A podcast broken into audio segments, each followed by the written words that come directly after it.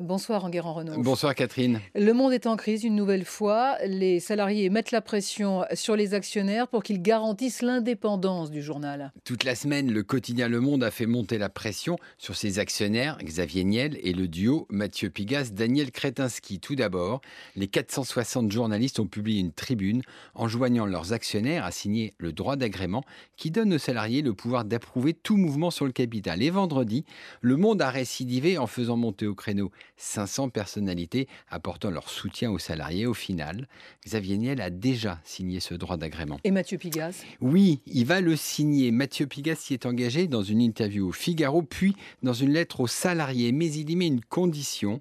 Si les salariés refusent l'arrivée de Daniel Kretinsky, eh bien, ils devront trouver un nouvel actionnaire, mais au même prix. Or, le milliardaire tchèque a payé très cher son entrée dans la holding de Mathieu Pigas. Mais pourquoi ce, ce psychodrame au monde? Qu'est-ce qui se passe? Alors, c'est assez complexe. Hein. Pendant des années, tout allait bien.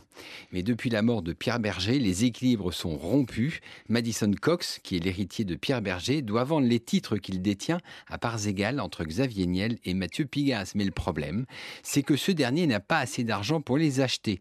Donc il a cherché un soutien financier auprès de Daniel Kretinsky. Or, le milliardaire tchèque est très gourmand. Il veut à terme obtenir la majorité du capital et ça, c'est ce qui fait peur aux salariés.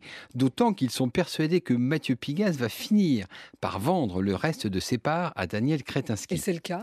Non, Mathieu Pigas a affirmé qu'il ne vendra jamais et que Daniel Kretinsky restera minoritaire. Alors, les salariés ont raison de s'inquiéter pour leur indépendance ou pas? Alors, il peut toujours y avoir des inquiétudes et il vaut mieux demander des garanties avant. Mais depuis 2010, une charte interdit à tout actionnaire, quel qu'il soit, d'intervenir dans la rédaction et les journalistes ont le droit d'approuver le choix du directeur de la rédaction.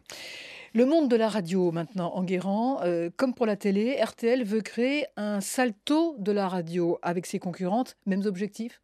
Alors oui, la radio devient numérique et l'écoute des podcasts explose. Mais tout ça, ça passe par des plateformes comme Apple, Spotify, Deezer ou même TuneIn. Et c'est pas facile quand on est une radio française de négocier avec ces géants. L'idée d'un salto serait donc de créer une nouvelle plateforme commune à toutes ces radios. Et comment réagissent les, les autres groupes? Alors pour l'instant, c'est silence radio, si j'ose dire. Personne n'a réagi, mais tout le monde y pense. D'ailleurs, Radio France, le groupe le plus en pointe dans les podcasts, a annoncé qu'il allait faire sa propre plateforme. Faut-il la mettre en commun? Eh bien, on verra.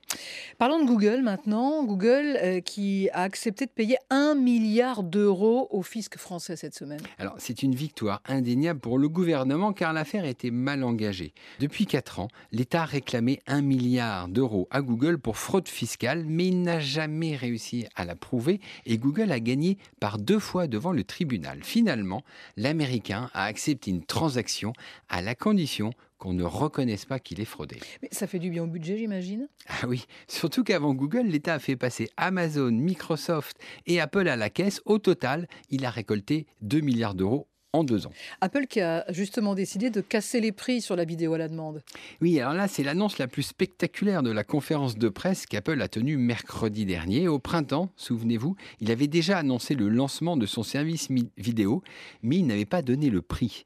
C'est un malin puisqu'il attendait que Disney dévoile son prix pour mieux se positionner. Résultat, fin août, Disney a annoncé son service Disney Plus à 6 dollars. Et hop, Apple se positionne 1 dollar moins cher. Bon, résumons.